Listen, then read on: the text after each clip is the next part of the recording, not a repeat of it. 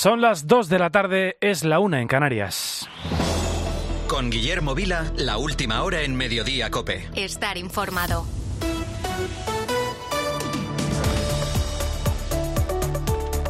¿Qué tal? ¿Cómo estás? Bienvenido a Mediodía Cope. Sigue sin llover en España. A esta hora nuestro país disfruta de un mediodía perfecto para el aperitivo en la terraza, es verdad, pero nefasto para nuestros embalses. La situación es especialmente difícil en Andalucía y en Cataluña, donde a esta hora, ojo, rozan los 20 grados en el arranque del mes de febrero. Entre las soluciones para paliar los efectos de la sequía, el Gobierno ha autorizado este fin de semana llevar hasta 7 hectómetros cúbicos de agua desde la desaladora de Sagunto en Valencia hasta el puerto de Barcelona. Será a partir de junio. Quizá te preguntes cómo funcionan estas desaladoras. Bueno, son tres fases. El agua la captamos en el mar aproximadamente a 2 kilómetros de costa, a 14 metros de profundidad y bueno, el, el, hecho de alejarnos bastante de la costa es para captar un agua más o menos en las mismas condiciones a lo largo de todo el año. Y así que sea estable, sea bastante calidad del agua y esté bastante limpia. Bueno, es lo que nos decía uno de los responsables precisamente de una de las desaladoras de la comunidad valenciana esta semana en el especial de la sequía de la cadena COPE. Primero se elimina la suciedad del agua, luego se elimina la sal y finalmente se mineraliza para convertir ese agua en apta para el consumo humano. Pero a estas tres fases Ahora habrá que sumar una cuarta, la del transporte por barco hasta el puerto de Barcelona, donde, por cierto, se ha tenido que hacer una inversión de 5 millones de euros para que puedan entrar este tipo de barcos. Es una prueba de solidaridad, en este caso de la comunidad valenciana con Cataluña. Desde luego que sí. ¿Sucedería lo mismo si fuera al revés? Pues eso. El problema de España es que no nos creemos que somos un país cuando hablamos de agua. Y a la mínima sacamos la bandera de la autonomía para atizarnos con ella. Mira, escucha, esto es solo una muestra, ¿eh? Unos y otros de todos los partidos y en años muy diferentes. Está bien llamada, es Comisión de Explotación. es un nombre perfecto. Perfecto. Pues aquí lo que hacían ya no era explotación, era ya casi de violación. Hemos mostrado siempre un camino, que es la defensa de los intereses de los regantes, la defensa legítima de los intereses de nuestra comunidad. Se ve clarísimamente que en Aragón no sobra. ¿Qué ha pactado la señora de Cospedal con Rajoy en materia de aguas para presentarse como candidata en Castilla-La Mancha? Y también la defensa de dos millones y medio de españoles que cada día reciben agua en sus hogares gracias al trasvase bueno, y así podríamos seguir todo el día ¿eh? y, y, toda la noche. Este tema del agua es casi el único en el que importa más la comunidad desde la que uno habla que el partido político al que representa. Agarrotazos con la bandera. El caso es que por los pactos de Zapatero con los independentistas catalanes es verdad que fue en 2005 cuando se frustró casi el único intento de verdaderamente orquestar un plan nacional de agua, un plan hidrológico que había aprobado Aznar en el año 2001 y que incluía un trasvase del Ebro a las zonas secas del Mediterráneo. Pero es que hoy mismo, a pesar de recibir la generosidad de la comunidad valenciana, hoy mismo el presidente de Cataluña, Per Aragonés, ha vuelto a decir no a un posible trasvase del Ebro ni siquiera dentro de la propia cuenca catalana. Un trasvase del Ebro hacia la zona de Barcelona no va a arreglar la sequía actual por una cuestión de plazos. Y en los plazos que pudiera llegar a construirse ya tenemos en marcha todas las inversiones que van a garantizar que el consumo de agua en, en, la, en el área de Barcelona, en todo el área del sistema Ter Llobregat, pues está garantizada. Del Ebro ni una gota, ¿eh? Ha quedado claro. No vaya a ser que se escape alguna gota a algún rincón fuera de los países catalanes solidaridad, pero solo de ida. Bueno, y atención a esta otra historia. Existía un manual con un apartado de gestión de botes. Son las palabras de Roberto Macías, ex trabajador de UGT, que destapó el fraude de las facturas falsas en Andalucía de 40 millones de euros.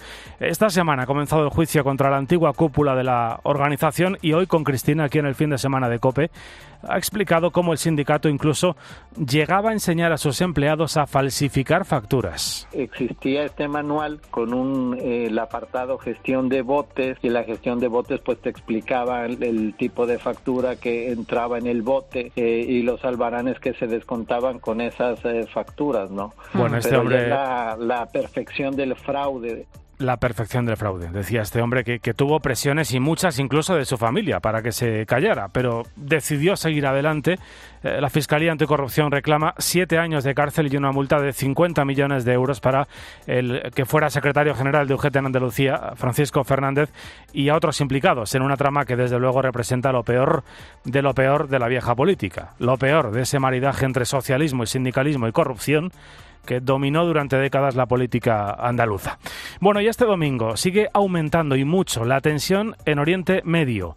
Lo hace con dos focos principales. Por un lado, en Han Yunis, en el sur de la Franja de Gaza. Israel lleva semanas centrando su ofensiva en esta zona. Este sábado han continuado ataques como este que estás escuchando. En las últimas horas, según el gobierno de Gaza, ya han muerto 127 palestinos. Y el segundo foco de conflicto del que te hablaba es en el Mar Rojo. Esta noche Estados Unidos y el Reino Unido han lanzado su tercer ataque conjunto sobre los terroristas hutíes en Yemen veremos las consecuencias que tiene este recrudecimiento del conflicto, esta escalada evidente de la guerra de Gaza. De momento, esta mañana Irán ha acusado a Estados Unidos de fomentar el caos en Oriente Medio tras estos eh, ataques. Desde luego, el mundo está más necesitado de paz que nunca. El Papa Francisco que ha insistido en ello esta mañana precisamente durante el rezo del Ángelos. Bueno, y la canción, la canción de la que hoy todo el mundo habla.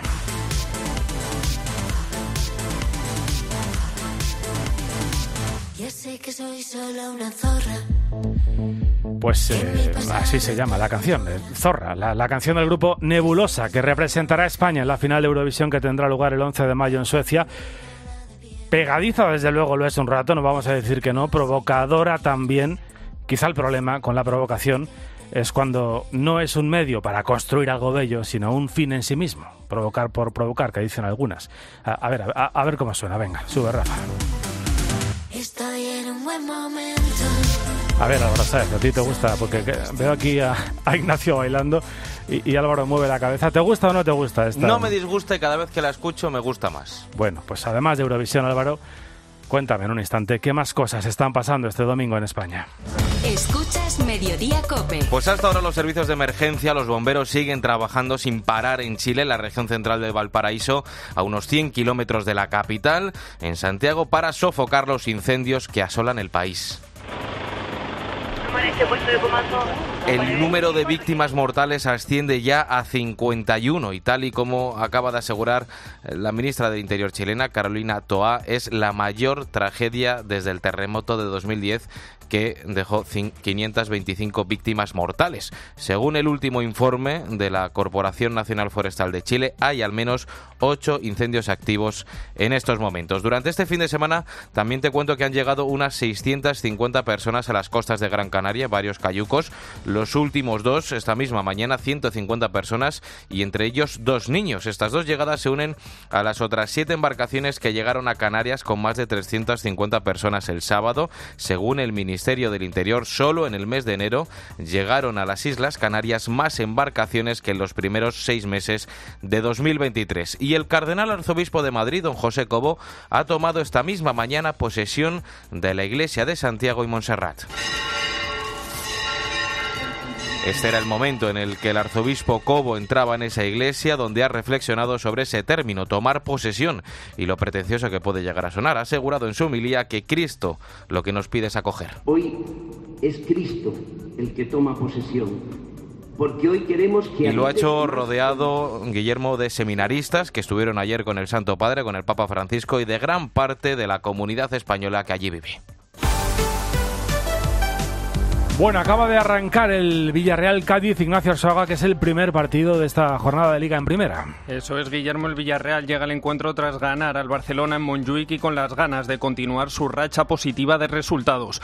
Por su parte, el Cádiz necesita los tres puntos para salir de la zona de descenso por ahora. Minuto 7 de partido y empate a cero en el marcador. En el resto de partidos de la jornada dominical son a las 4 y cuarto Asuna Celta, a las seis y media Betis Getafe y a las 9 el plato fuerte del día, Real Madrid-Atlético de Madrid. El equipo dirigido por el Cholo no hará muchas rotaciones por el partido de semifinales de Copa del Rey frente al Atlético y la, la única duda es quién ocupará el puesto de nueve, Morata o Memphis Depay. En el Real Madrid la duda es Rudiger por una fuerte contusión en el muslo. Si el central alemán no puede jugar, Carvajal es el mejor situado para ocupar el puesto de central y Lucas Vázquez sería el lateral derecho. También existe la duda de, de si José Lu tendrá un hueco en el once inicial. Por otro lado, Ancelotti ha contestado a Xavi por sus acusaciones directas de adulterar la liga. Pienso que yo soy un profesional y como profesional no quiero bajar a este nivel por respecto al fútbol español. Entonces no preguntas más de esto porque no quiero bajar. No es un nivel por profesionales. Y por último, en baloncesto, dos partidos en juego. Real Madrid Básquet Girona con victoria por ahora de los blancos 88-73 y Lenovo Tenerife Basconia en el descanso 51. Lenovo Tenerife Basconia 41. Gracias, Ignacio. 2 y 10, 1 y 10 en Canarias. Guillermo Vila. Mediodía Cope. Estar informado. Este domingo, duelo en el césped. ¡Uf! ¡Uf! ¡Uf! Vive en tiempo de juego todos los partidos de liga. Y están ya los equipos preparados. Y el derby madrileño. Real Madrid, Atlético de Madrid. ¿Quién manda en la capital? El Madrid eliminó al Atleti en la Supercopa. Y el Atleti se vengó en la Copa del Rey. No hay dos sin tres. Partidazo. Tiempo de juego con Paco González, Manolo Lama y el mejor equipo de la radio deportiva. El número uno del deporte. Te compra tu coche, te compra tu carro, te compra tu buga. Te compra tu furgo, te compra tu moto, te compra tu auto, caravan. ¿Te han hecho una oferta? Te la mejoramos. Has oído bien. Mejor precio garantizado y compromiso de pago en 24 horas. Ven a vernos.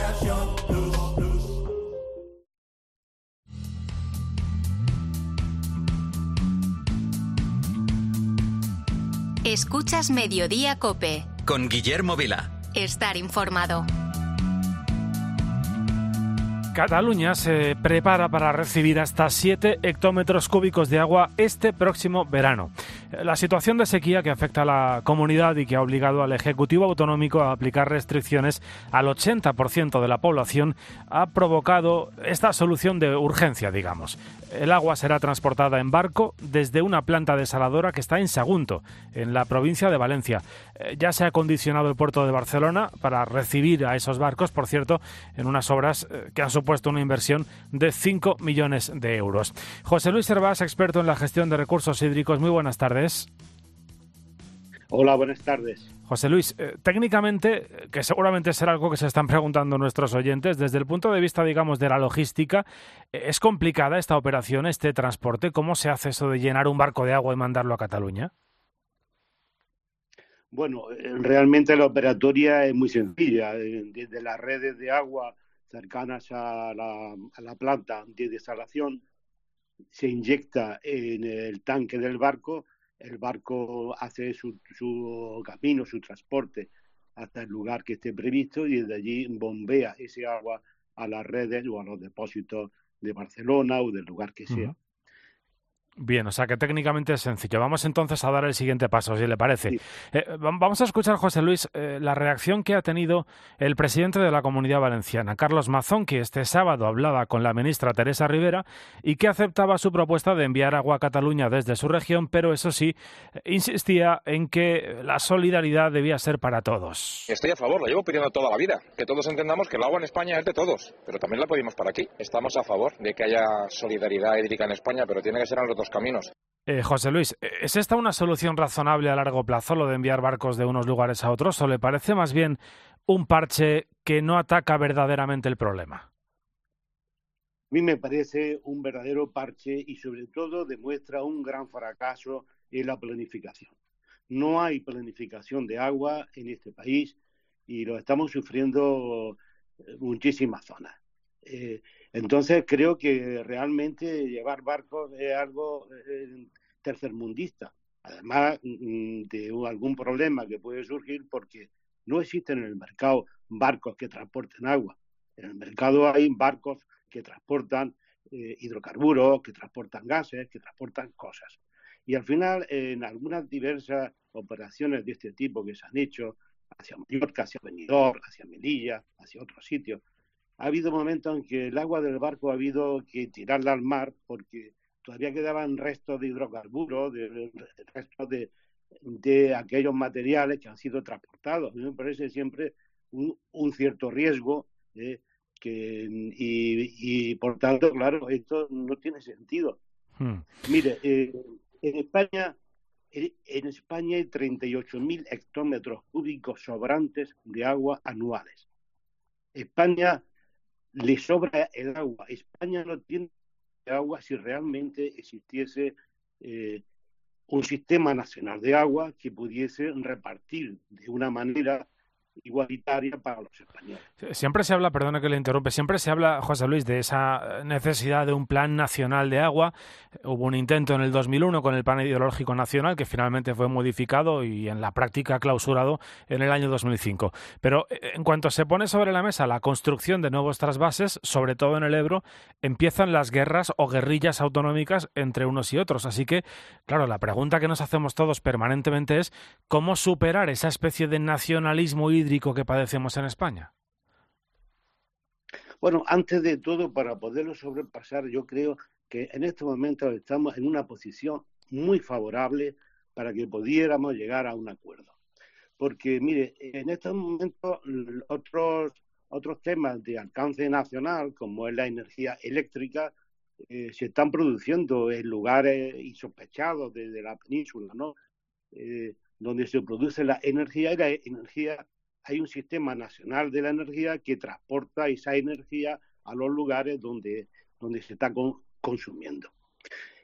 Ahora mismo, en este momento, eh, para que pueda haber un desplazamiento de unos recursos, sean energéticos, de agua o del tema que sea, de unos lugares a otros, debe de producirse siempre una cuestión, y es que haya posibilidad de que esté sobrando ese recurso.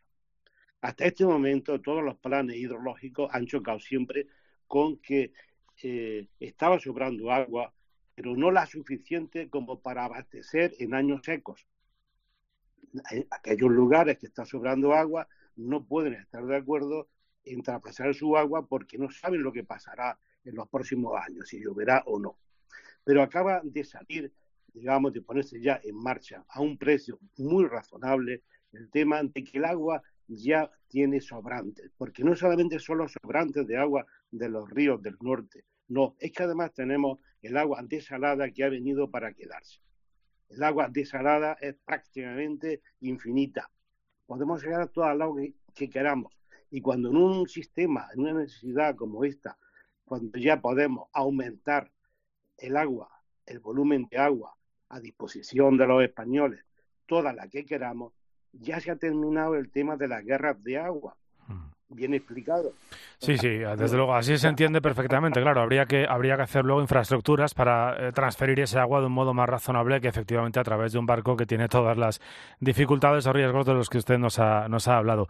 Pues eh, la verdad que le agradezco mucho a José Luis Hervás, experto en gestión de recursos hídricos, que nos haya ayudado a entender mejor dónde estamos y sobre todo eh, dónde podemos estar en el futuro para poder acabar definitivamente con esta maldita guerra del agua. José Luis, gracias y buenas tardes. gracias a ustedes. Bueno, 2 y 18, venga, vamos a cambiar de tercio en Mediodía Cope. Te voy a hablar ahora de Monseñor Matthew Hassan Kuka, que es obispo de Sokoto, en Nigeria, y que vive cada día la violencia que existe en este país. Y es que en Nigeria se vulneran diariamente los derechos humanos y la libertad religiosa. Prueba de ello son las 300 personas que fueron asesinadas en Navidad.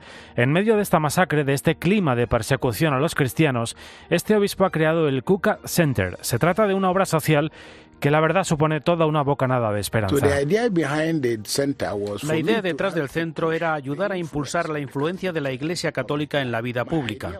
Mi idea era ver cómo podríamos introducir una dimensión moral a los problemas que presenta la política en Nigeria y ese fue el principal motivo por el que se creó este centro. Monseñor Kuka prepara a las futuras generaciones en este centro con el objetivo de que poco a poco vaya creciendo la presencia de la Iglesia Católica en la sociedad nigeriana. Estamos preparando a una generación que está empezando a apreciar el poder de alzar la voz, porque el futuro pertenece a la gente joven y les estamos dando la oportunidad de participar en la vida política y en los ámbitos que más les interesan. Uno de los aspectos más importantes del proyecto del obispo pasa por la formación de los líderes del futuro, para que cuando pasen los años haya gente que haya desarrollado otra mirada, una que no haya nacido del odio y la intolerancia. El segundo área sobre la que desarrollamos los programas es el llamado desarrollo de líderes, en el que entrenamos a los jóvenes para que se preparen de cara al futuro y también a las mujeres que son víctimas de conflictos. Tal vez han quedado viudas, sus hijos han quedado huérfanos de padre y también los ayudamos para que puedan tener esa recuperación económica que necesitan. Monseñor Cook ha recibido el premio Mundo Negro por su labor humanitaria por el fomento de proyectos educativos y del diálogo interreligioso.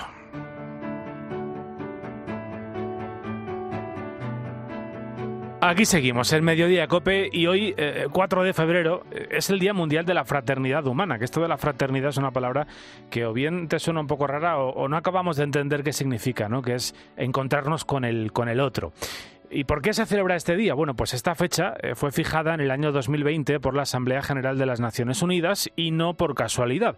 Fue fijado en este día para recordar que el 4 de febrero de 2019 el Papa Francisco mantuvo un encuentro fraterno histórico con el imán de Al-Azhar, con Ahmed Al-Tayeb, que, que, es el principal líder religioso islámico. Se firmó el 4 de febrero de ese año en Abu Dhabi un, un documento de fraternidad humana. Bueno, ¿Cuál es el objetivo de esta jornada? Pues promover eh, la tolerancia hacia el otro, ¿no? la tolerancia cultural, la tolerancia religiosa.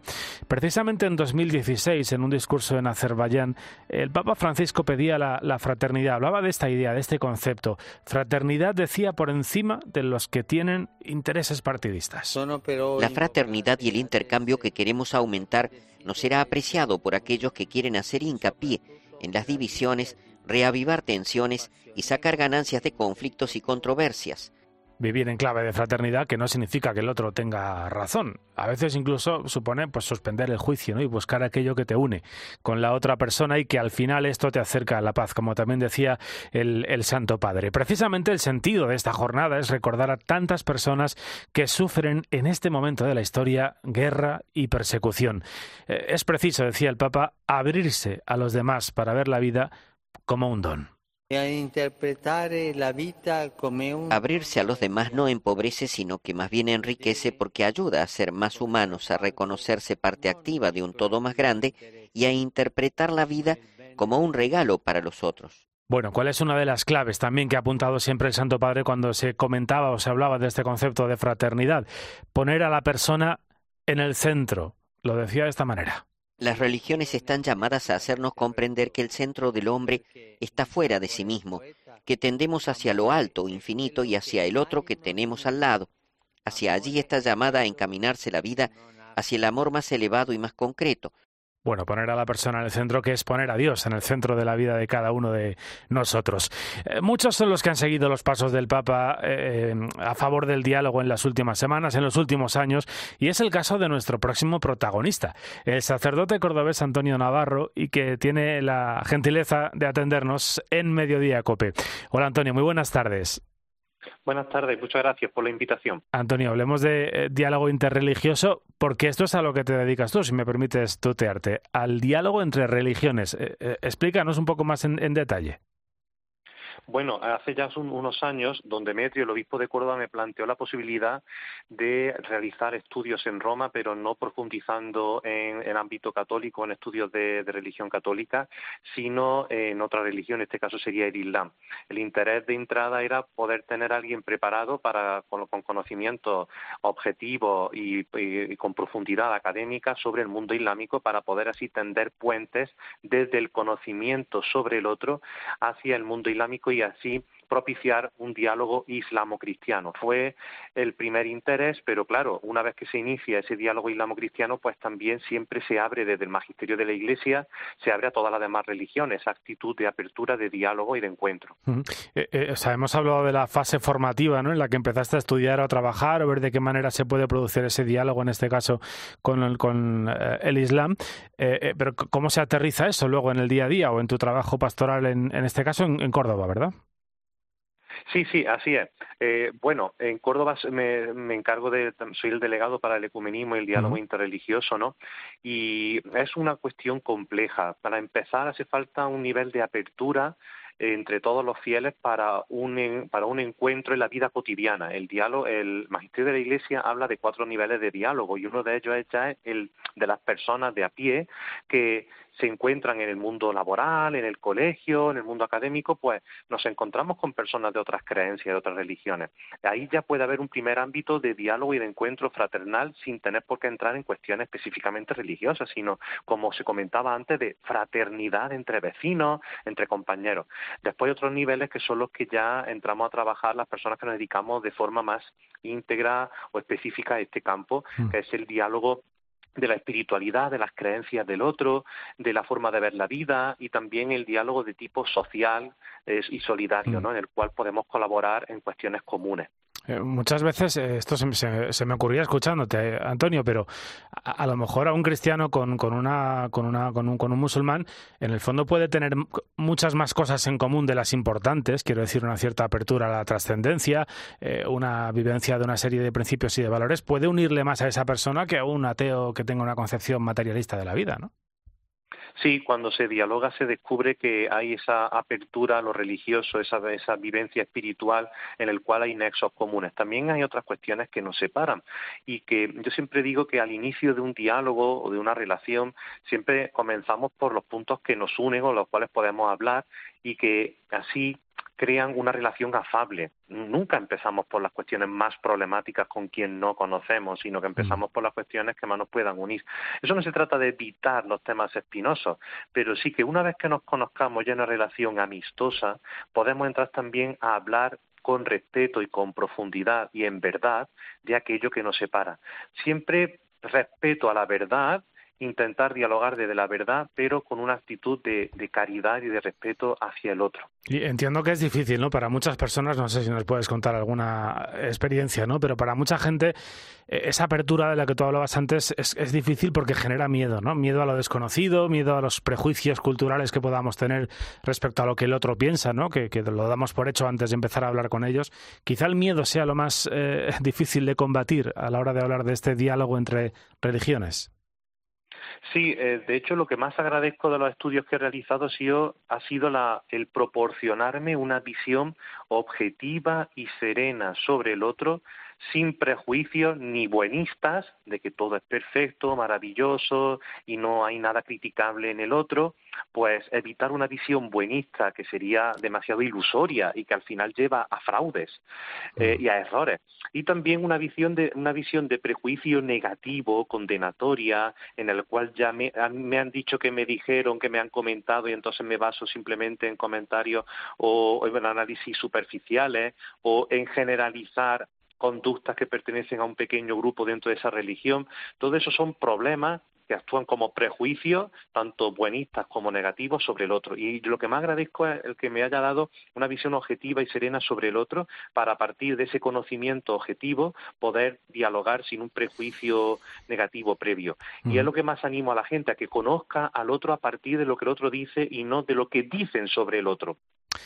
Qué buen consejo esto en, la, en, la, en, el diálogo interreligioso y en el diálogo en general, ¿eh? con el otro, con, el vecino. Y Exacto, al final sirve para cualquier mm. cosa, para el que es ateo, para el que es de otra opción política, siempre partir a partir de lo, que, de, lo, de lo que dice el otro y no de lo que yo pienso que dice el otro. Pues Antonio Navarro, que vaya muy bien, creo que estás preparando un simposio además en Córdoba sobre precisamente el diálogo interreligioso, lo vamos a seguir muy de cerca y tendremos ocasión seguro de, de volver a, a encontrarnos. Antonio, gracias por estar en Mediodía Cope, un abrazo. Gracias, un abrazo, adiós.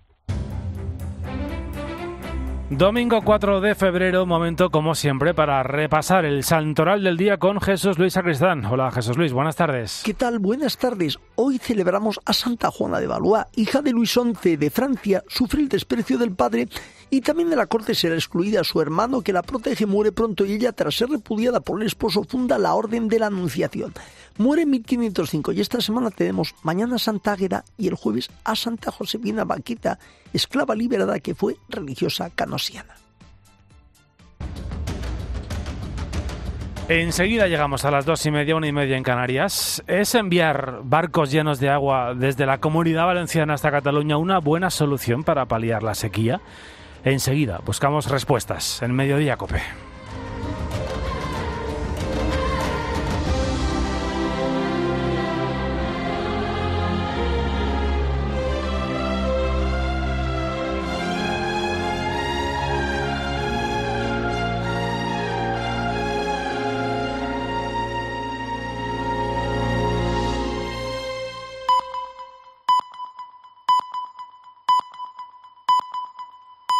Dos y media, una y media en Canarias. Con Guillermo Vila, la última hora en Mediodía Cope. Estar informado. Sigues en Mediodía Cope, gracias por estar al otro lado de la radio en este domingo de febrero que, que otra vez parece más bien un domingo de abril o incluso de mayo. Hoy, por ejemplo, llegamos a los 17 grados en la capital, donde a esta hora hay mucha gente disfrutando del sol en las terrazas de la capital y escuchando Mediodía Cope con el auricular, que me lo han chivado. Pero es que en Sevilla o en Córdoba la máxima prevista para hoy es de 20 grados, la misma, por cierto, que va a haber en Barcelona.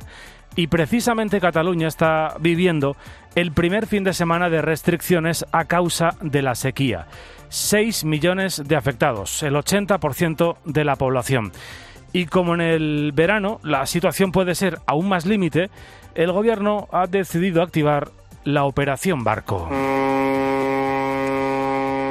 ¿Y en qué consiste la operación barco? Bueno, pues en que se van a enviar a partir de junio, ya te digo, hasta 7 hectómetros cúbicos de agua desde el puerto de Sagunto en, Valencia hasta el puerto de Barcelona.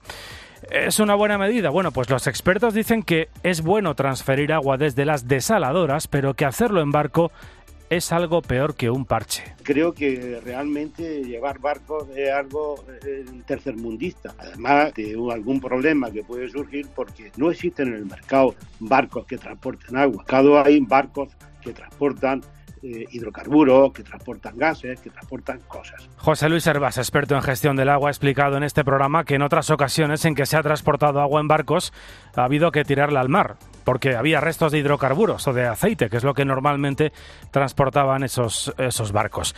Es evidente que el envío de agua de donde hay a donde no hay así en principio es una buena decisión, nada que objetar. Sobre todo si se hace mediante tuberías, invirtiendo en infraestructuras hídricas, que es algo que hace mucha falta en España. El problema es cuando esa solidaridad se da en una sola dirección, porque nadie en este país ha olvidado que en la única ocasión en que se puso sobre la mesa un plan hidrológico nacional, en el año 2001, los independentistas catalanes pusieron el grito en el cielo. De hecho, le impusieron a Zapatero en 2005 una modificación del plan que en la práctica suponía su muerte, porque se eliminó lo esencial, que era el trasvase del Ebro que preveía transferir agua a Barcelona, a Castellón, a Valencia, Alicante, a Murcia y Almería. Este mismo fin de semana, esta misma mañana, y a pesar de recibir agua de la comunidad valenciana, el presidente catalán Per Aragonés ha vuelto a rechazar introducir trasvases en el Ebro, ni siquiera en las propias cuencas catalanas. Un trasvase del Ebro hacia la zona de Barcelona no va a arreglar la sequía actual por una cuestión de plazos. Y en los plazos que pudiera llegar a construirse ya tenemos en marcha todas las inversiones que van a garantizar que el consumo de agua en, el área de Barcelona, en todo el área del sistema Ter Llobregat, pues está garantizada. Vamos, que el Ebro ni tocarlo. No vaya a ser, decíamos antes, que se escape alguna gotita fuera del delirio de esos países catalanes. La verdad es que en España sí que hay agua. Hay 38.000 hectómetros cúbicos sobrantes de agua cada año. Lo que no hay es el sentido de estado suficiente como para llevarla de donde sobra a donde hace falta. Y más allá de parches puntuales como el, trasvase en barco, pues lo que hace falta verdaderamente es un plan nacional de agua. Es decir, un plan para recordar que España es más que la suma de sus partes y que el agua no es propiedad de ninguna comunidad autónoma, sino de los ciudadanos españoles hayan nacido donde hayan nacido. Están pasando más cosas en este domingo que te voy a contar ya con la ayuda de Álvaro Saez. Escuchas Mediodía Cope. Chile combate los incendios de Valparaíso que han causado de momento Álvaro la muerte a más de 50 personas. Es la mayor tragedia desde el terremoto de 2010 en Viña del Mar, la localidad más afectada de todo Valparaíso. Hay desaparecidas en estos momentos unas 370 personas. La mayoría son familias que están tratando de salir desesperadas por sus propios medios. Según el último informe de la Corporación Nacional Forestal de Chile, hay al menos ocho incendios activos actualmente en esa región colegio en Valparaíso. UGT enseñaba a sus empleados cómo falsificar facturas. Facturas con las que presuntamente defraudaron más de 40 millones de euros. El caso se está juzgando ahora, 10 años después, y en el banquillo de los acusados se sientan 15 personas de UGT Andalucía, pero no van a declarar hasta el mes de abril. En COPE hemos hablado con la persona que destapó toda la trama. Se llama Roberto Macías y todos los detalles de esa trama los puedes volver a escuchar en nuestra web en cope.es. Y el cardenal arzobispo de Madrid, don José Cobo, ha tomado posesión esta mañana de la iglesia de Santiago y Montserrat en Roma. Vamos a saber cómo ha ido esta mañana, esa jornada, con la corresponsal de COPE en el Vaticano, Eva Fernández. Hola Eva, buenas tardes. Buenas tardes, Guillermo. Hoy se ha cumplido la tradición vaticana por la que a cada cardenal del mundo se le asigna una sede parroquial en la ciudad eterna. Acompañado por un numeroso grupo de fieles españoles, ha recordado que el protagonista de la celebración es Cristo. Hoy es Cristo el que toma posesión, porque hoy queremos que habite más en nosotros y sea el camino por el que transitemos. Y siempre lo hace del único modo que sabe, curando, orando, sanando a los postrados antes de finalizar la homilía, José Cobo ha manifestado su adhesión total al Papa como fundamento visible de la unidad de la Iglesia y de regalo ha dejado la casulla con la que ha celebrado la toma de posesión. Ignacio Arzuaga, ¿qué tal? Buenas tardes. Buenas tardes, Guillermo. A esta hora tenemos en directo el Villarreal Cádiz. Así es, el equipo castellonense llega al encuentro tras ganar al Barcelona en Montjuic y con las ganas de continuar su racha positiva de resultados. Por su parte, el Cádiz necesita los tres puntos para salir de la zona de descenso. Por ahora, minuto 37 de partido y en empate a cero en el marcador. El resto de partidos de la jornada dominical son a las 4 y cuarto Osasuna Celta, a las 6 y media Betis Getafe y a las 9 el plato fuerte del día Real Madrid Atlético de Madrid. El equipo dirigido por el Cholo no hará muchas rotaciones por el partido de semifinales de Copa del Rey frente al Athletic y la única duda es quién ocupará el puesto de 9, Morata o Memphis Depay. En el Real Madrid la duda es Rudiger por una fuerte contusión en el muslo. Si el central alemán no puede jugar, Carvajal es el mejor situado para ocupar su puesto y Lucas Vázquez sería el lateral derecho. También existe la duda de si José Lu tendrá un hueco en el once inicial. Por último, en baloncesto ha, ha finalizado el Real Madrid Basket Girona con victoria blanca por 92-79 y todavía en juego el Lenovo Tenerife Basconia 78-67. Gracias Ignacio, hasta las 3 escuchas Mediodía Cope. Escuchas Mediodía Cope. Con Guillermo Vila. Estar informado.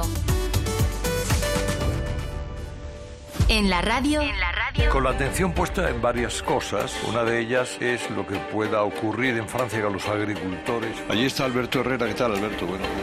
Todo pasa en Cope. A medida que me acerco a la frontera, por la E15, empiezan a aflorar las primeras caravanas de camión. Tomate. Tomate, Sí, tomate, se descarga a pepino. Y a Rashid se le suman portugueses, alemanes, romanos, transportistas que no quieren convertirse en víctimas de las protestas de los agricultores franceses. Sí, a un camionero mío le volcaron tres palas de ajo. Ah, te abren la puerta. Los camioneros se aconsejan entre ellos no discutir con los agricultores. Tenemos un WhatsApp de los camioneros de cuáles son los lugares. Cada día de protesta, los transportistas españoles pierden 12 millones de euros. De lunes a viernes, de 6 a 1 del mediodía, en la radio Todo pasa en Herrera en Cope. La gama eléctrica Citroën Pro se carga en la descarga o cuando acabas la carga. La de cargar, no la del punto de carga que viene incluido. Y cargado viene también tu Citroën Iberlingo desde 20.990 euros con entrega inmediata. Vente a la carga hasta fin de mes y te lo contamos. Citroën. Condiciones en citroen.es.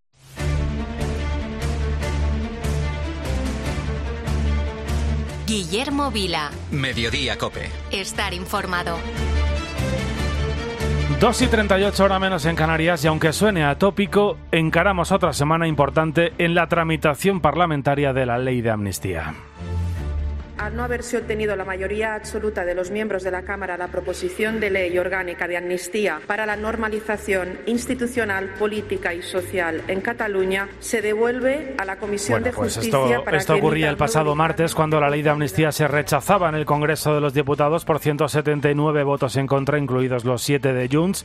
Sin embargo, como has escuchado, la presidenta Armengol aliviaba rápidamente la cuestión, sin explicar mucho más su decisión y escudándose en el artículo 131 del reglamento, enviaba la ley de amnistía de vuelta a la Comisión de Justicia de donde había salido. una decisión, Álvaro, que está siendo cuestionada cada vez más por los juristas. Por letrados del Congreso, por ejemplo, que como aseguran PP y Vox, esta maniobra que planean no tiene precedentes y que cuando una mayoría absoluta rechaza una proposición de ley debería de caer por completo, es decir, que en ese momento se pone fin a la tramitación. El martes la mesa del Congreso se va a reunir para decidir finalmente qué es lo que va a pasar. Armengol le ha pedido al letrado mayor del Congreso, a su aliado Fernando Galindo, un informe que avale esa decisión, la que pueda volver a tramitarse y a partir de ese momento se va a abrir un plazo de un mes en el que será necesario volver a negociar enmiendas. Ese plazo, por cierto, puede acortarse a 15 días si se tramita por la vía de urgencia. Un informe, por cierto, el de Fernando Galindo, que ya se ha filtrado y que ya dice efectivamente lo mismo que quería que dijera Pedro Sánchez, que se devuelve a la Comisión de Justicia del Congreso de los Diputados. El caso es que hay muchos juristas que siguen alertando de la inconstitucionalidad de esta ley, no solo en su forma, adulterando los trámites necesarios, sino también en su fondo. Uno de ellos es Manuel Fernández Fontecha, letrado del Congreso. Hay tres puntos muy importantes que abordar en relación con la ley. Las Cortes no tienen potestad de amnistiar, tienen la potestad legislativa, que es otra cosa. La amnistía es contraria a un artículo concreto de la Constitución, el artículo 9, que establece la obligación de acatamiento a la Constitución y a las leyes. Y luego la amnistía es un arquetipo de ley discriminatoria, porque trata de forma diferente al ciudadano en función de la creencia ideológica que tenga, es decir, una discriminación con vulneración de un derecho fundamental. Esta tramitación sigue levantando ampollas entre el PP y el PSOE en medio de las negociaciones para renovar el Consejo General del Poder Judicial. Unas reuniones que se van a reanudar el próximo 12 de eh, del próximo mes y que se están celebrando en Bruselas, con Félix Bolaños por parte del PSOE y con Esteban González Pons por parte del PP que ha sido cordial, que ha sido constructiva.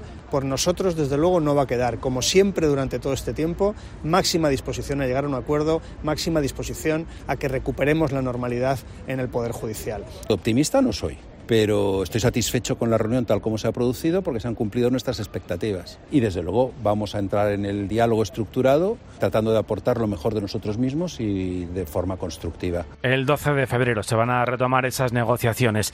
Las anomalías son que se están produciendo en Bruselas, eh, que está mediando un belga, el comisario europeo Didier Reinders, y que por el PSOE ha ido el ministro de Justicia, es decir, el gobierno.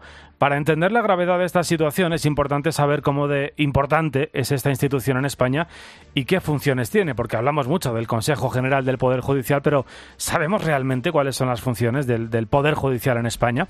En COPE hemos hablado con Agustín Azparren, juez y fiscal en excedencia y exvocal del Consejo General del Poder Judicial entre 2001 y 2008. Y por tanto, Guillermo, nadie mejor que él para explicarnos esa importancia de este órgano. Como estamos diciendo, es la institución que gobierna a los jueces con dos mandatos muy claros. Lo importante, sobre todo por lo que se crea el Consejo del Poder Judicial, es para garantizar la independencia de los jueces. Entonces, lo que se piensa es eh, hay que crear un órgano que sea el órgano de gobierno de los jueces, para eso se crea, que además tenga dos funciones que, son las más importantes, que son los nombramientos de los jueces, los altos cargos, y otro de, la, otro de las competencias fundamentales es el régimen disciplinario de los jueces.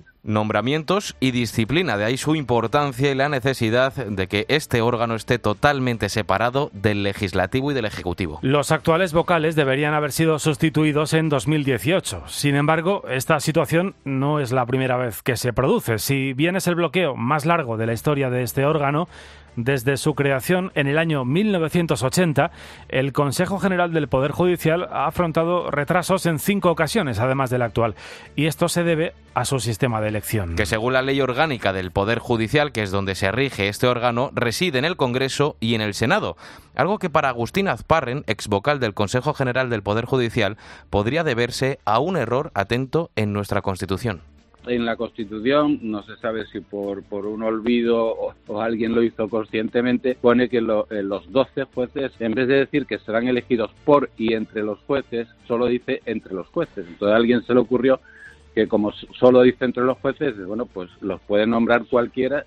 siempre que los 12 sean jueces. Eh, mañana a las 5 de la tarde es cuando el Pleno del Consejo General del Poder Judicial ha convocado una reunión extraordinaria y de urgencia para emitir un nuevo pronunciamiento en defensa de los jueces. Lo hacen en respuesta a las críticas de Junts llamando prevaricadores a los magistrados Joaquín Aguirre, encargado del caso de los espías, eh, del desvío de fondos para financiar el proyecto independentista de Puigdemont y de su conexión con el entorno de Putin, y Manuel García Castellón, que es el responsable de la causa de Tsunami Democratic.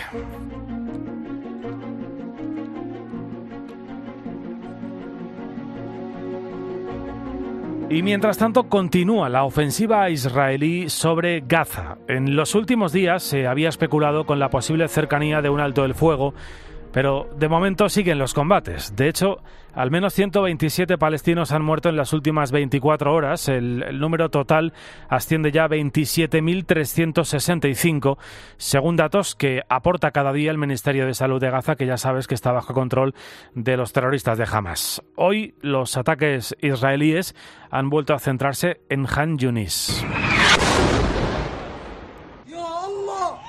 Israel está enfocado desde hace semanas en esta zona, quiere seguir, digamos, desplazando a los gazatíes hacia el sur, donde más de un millón de personas residen tras haber abandonado su hogar a la fuerza. En las últimas horas, como te decía, el gobierno controlado por Hamas dice que han muerto 127 palestinos. Segundo foco de conflicto del que estamos pendientes en las últimas horas, el Mar Rojo. Allí, esta noche, Estados Unidos y el Reino Unido han lanzado su tercer ataque conjunto sobre objetivos hutíes en Yemen. El portavoz militar de estos piratas, de estos terroristas, que ya sabes que llevan semanas atacando cargueros que tratan de navegar por esa zona, por el enclave estratégico del Mar Rojo, ya ha advertido de que este ataque no quedará sin castigo. Y desde Irán se acusa a Estados Unidos de fomentar el caos en Oriente Medio. Bueno, 2 y 46, ahora menos en Canarias. Déjame ahora que te hable de una realidad que, que puede que te sea completamente desconocida, la de las familias de acogida.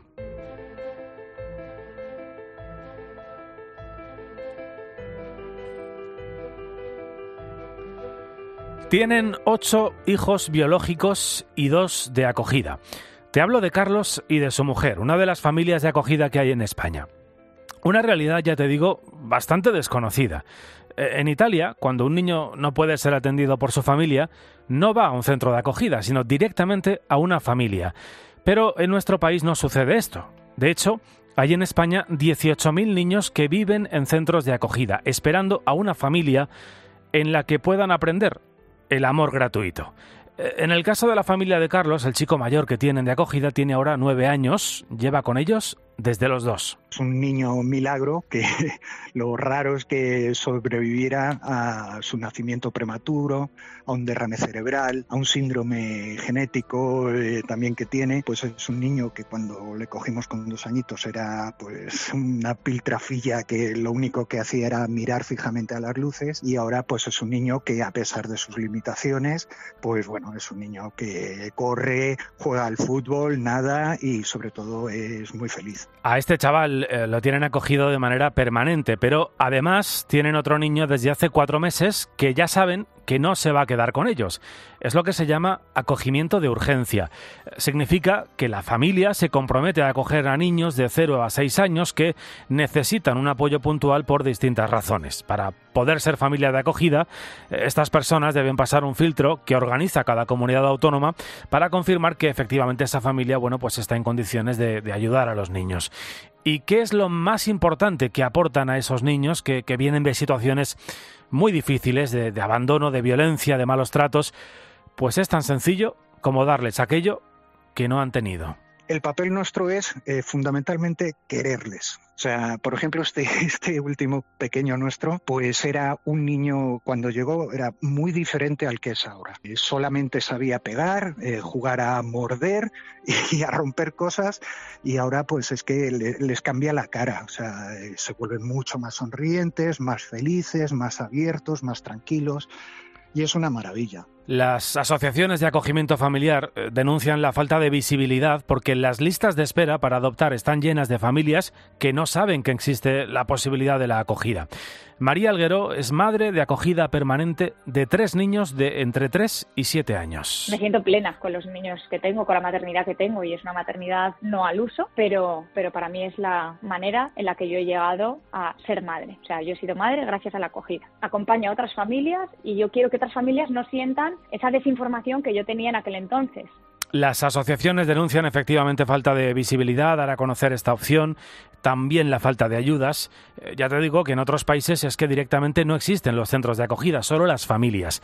Rebeca Martín, por ejemplo, eh, ella es trabajadora social, está en una asociación estatal de acogimiento familiar. Que hay mucho desconocimiento y, por eso en, gran parte hay, falta de familias, ¿no? Porque no, no se ha dado a conocer. Luego, comparación con otros países, sí que tengo el ejemplo de Italia. Desde hace unos años no existen las residencias, ¿no? No hay centros como en España de protección, sino que es todo acogimiento familiar. Entonces se favorece pues a través de, de recursos te recuerdo ese dato que te apuntaba antes y que es tan significativo. En España, en 2022, había 18.000 menores en centros de acogida, el doble que la media del mundo.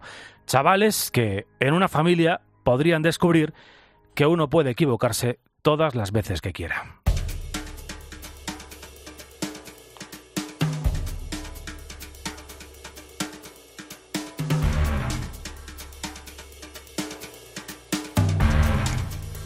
Bueno, contar historias es verdad que va a decir alguien que se dedica a la radio eh, inherente al, ser humano. Los primeros hombres plasmaban en las paredes aquellas anécdotas que significaban algo para, para ellos y que servirían de enseñanza a los que hemos venido después.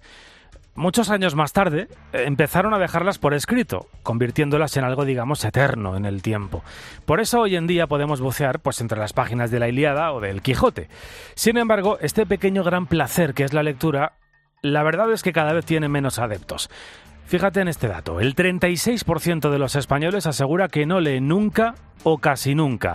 Lo indica el Barómetro de Hábitos de Lectura 2023 que elabora la Federación del Gremio de Editores. Su presidente, Daniel Fernández, cree que no es solo un rechazo a la lectura, sino en general a la cultura. Sigue habiendo un tozudo tercio de españoles, un 35,9% en concreto, que jamás abre un libro jamás abre un libro y me temo que en otras encuestas culturales es el mismo tercio que jamás entra en una biblioteca, jamás visita un museo, jamás entra en una galería de arte. La pregunta es, ¿en qué momento los chavales dejan de interesarse por la, lectura? En realidad la cuestión es que la no lectura es algo que llega con los años, es decir, es una decisión que, que vamos tomando cuando nos vamos haciendo mayores. El 77% de los niños de 10 a 14 años lee en su tiempo libre el 77%, pero a partir de los 15 la media baja al 65%. Y ahí se estanca la cifra entre los adultos. Miguel Salas, profesor, doctor en teoría de la literatura, achaca en la tarde de COPE este descenso al uso de las pantallas. Pero si uno cambia un libro por, por, estar eh, pasando en una red social cada 10 segundos eh, un vídeo que no tiene ningún sentido ir saltando de un estímulo a otro que se, que se consume en sí mismo y que no lleva a ninguna parte, pues evidentemente uno deja de hacer una actividad que es muy interesante desde muy diversos puntos de vista, como la lectura, hacer una que no aporta absolutamente nada. Es como, bueno, calorías vacías. Y precisamente te doy ahora otro dato que tiene mucho que ver con lo que nos contaba Miguel. Siete de cada diez españoles reconocen que no pueden desconectar del móvil y de las redes sociales. Es como una adicción y en realidad es que las redes están diseñadas para engancharnos provocan que generemos dopamina, que es la hormona de la recompensa, de la satisfacción, e inconscientemente cada me gusta, cada corazoncito que nos llega a través de la aplicación, nos da la sensación de que lo estamos haciendo bien, aunque evidentemente es una gratificación pues muy vacía, ¿no? Y que se pasa en unos pocos segundos y enseguida necesitamos más. Las compañías detrás de las redes lo aprovechan para sacar beneficio. Lo explica Luis Barral, investigador social. su interés es mm, pares de ojos allí es decir, tiempo de pantalla. Cuanto más tiempo de pantalla estemos ahí, más probabilidad hay de que ellos nos puedan enviar un anuncio porque hay algún anunciante que ha decidido invertir en las redes. Entonces, mientras el modelo sea así, no creo que ellos vayan a ir por este camino. Una consecuencia de pasar tantas horas inmersos en nuestras pantallas es que eh, ya las hemos asumido como una vía para relacionarnos y no tener que renunciar a la tecnología para estar con nuestros amigos. Tienen clarísimo, y no solo los jóvenes, también los adultos, pero los jóvenes tienen clarísimo que sin sus amigos no van a hacer nada. Entonces, no sin mis amigos. Entonces, que me tengo que relacionar contigo a través de TikTok, lo voy a hacer. Mi, we. Es la danza del yo y en nosotros. Esta danza del yo y en nosotros está cada día más, más presente. Y en este contexto, precisamente, de pantallas y realidades virtuales, hoy, este domingo, se cumplen 20 años del nacimiento de una plataforma que desde luego modificó de alguna manera eh, el, el modo en el que nos comunicamos las personas. Por supuesto, te estoy hablando de Facebook. Tengo que hacer algo importante para atraer la atención de los clubs. ¿Por qué? Porque son exclusivos y divertidos y te dan una vida mejor. La gente quiere meterse en internet y ver a sus amigos. ¿Por qué no hacer una Y página todo web comenzó así. De una conversación entre amigos surgió la red social usada por más de 3.000 millones de personas al mes. Ana Huertas, ¿qué tal? Buenas tardes. Hola Guillermo, buenas tardes. Mira, Mark Zuckerberg, un joven estudiante de tan solo 19 años, diseñó de Facebook, así se llamó en un principio, para conectar a todos los estudiantes de su universidad de Harvard. Nos lo cuenta Silvia Martínez, que es profesora de Ciencias de la Información y de la Comunicación de la Universidad Oberta de Cataluña. Algo muy característico que encontramos en los orígenes de Facebook es que fue una iniciativa que se crea en un contexto universitario para poner en relación justamente a los compañeros de, de esa universidad, pero fue algo que tuvo tal éxito por esa facilidad ¿no? de, de- de contacto y de encontrar a otras personas con las que relacionarse que pronto pasó a otras universidades. Y de allí eh, se vio que ese interés podía ser más amplio y se fue abriendo al resto del mundo. ¿Mm? Y 20 años después, eso sí, la plataforma, bueno, pues no ha conseguido retener a los usuarios más jóvenes. Muchos de los usuarios que años atrás crearon su perfil lo hayan mantenido y por tanto han ido sumando años en paralelo a, a la propia plataforma. ¿no? De ahí que se hable de, de un perfil de, de edad más mayor. Que muchos de los jóvenes cuando nacieron ya estaba Facebook, no, no es una novedad en su realidad. Ven a gente usuaria que puede no encajar con sus intereses A pesar de la disminución de la popularidad de la aplicación Facebook, sigue siendo la plataforma social más utilizada en el mundo y además con mucha diferencia. Alrededor de 400 usuarios se registran cada minuto y aquí en España, Ana, la utilizan más de 33 millones de personas al mes. Y esto, que es muy curioso, a pesar de la mala práctica, porque si a alguien se le ha olvidado, eh, allá por 2018 estuvieron envueltos, eh, Facebook en general, ¿no? en un gran escándalo cuando se confirmó que más de 87 millones de perfiles de esta red social fueron recolectados para configurar perfiles ideológicos y así influir en las campañas políticas. Sin duda, algo que a Facebook no le vino bien en ese momento. fue un momento de inflexión, digamos que a nivel reputacional, porque fue algo muy comentado y lógicamente pues eso tuvo un impacto, ¿no? En, en la, la imagen, la visión, incluso en el conocimiento por parte también de los usuarios de, de aquello que estaban compartiendo a través de estas plataformas. Pero ello no ha llegado hasta el punto de que no se haga uso de estos entornos de, de relación. Lo cierto es que ni el uso de Facebook sigue siendo el mismo en la actualidad ni el de las demás redes sociales, porque durante estas dos décadas también ha cambiado cómo usamos estas plataformas eh, a nivel de usuario. Te recuerdo que ahora son incluso el trabajo de muchas personas, aunque llamar trabajo a lo de los influencers quizás sea un poquito exagerado. Bueno, de la novedad inicial en la que en un primer momento pues la gente se acercaba con bastante curiosidad a las plataformas, ha pasado a ser parte de nuestro día a día. Lo- las utilizamos para todo, ¿no? Las utilizamos para relacionarnos con amigos, como plataforma de proyección profesional, para recibir incluso contenidos que nos permitan seguir formándonos o potenciar hobbies, eh, aficiones, incluso pues ya hemos visto cómo las marcas también se han ido volcando a tener cada vez más presencia en estas plataformas, forman parte de nuestro día a día y las usamos para todo. Pues nada, felicidades, 20 años de Facebook.